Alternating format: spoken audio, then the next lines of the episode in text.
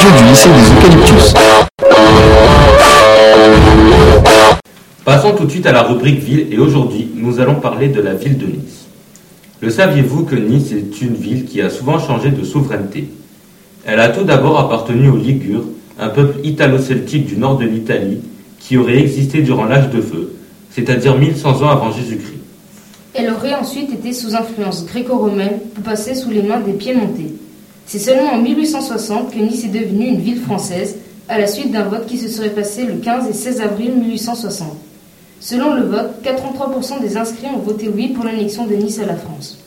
Nice, cette très belle ville où il fait beau 364 jours sur 365, où le tourisme bat son plein, vous pouvez vous y baigner dans la mer chaude de la Méditerranée. De plus, Nice est une des seules villes au monde à posséder une plage de galets. Vous pouvez aussi y manger des spécialités culinaires comme la soca, la pissaladière ou d'autres recettes qui vous feront mordre vos doigts. Cette ville possède de nombreux ouvrages comme son port, la place Masséna et même des lieux mythiques comme Roubaix-Capéou ou la promenade des Anglais, qui est connue dans le monde entier. Elle possède un club de foot, donc un stade qui vous fera passer de moments inoubliables. Pour s'y rendre, rien de plus facile, Nice possède le troisième aéroport le plus fréquenté de France.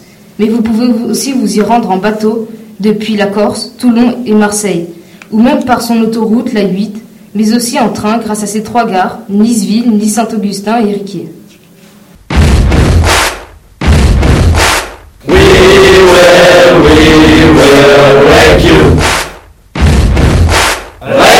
La radio du lycée des Eucalyptus.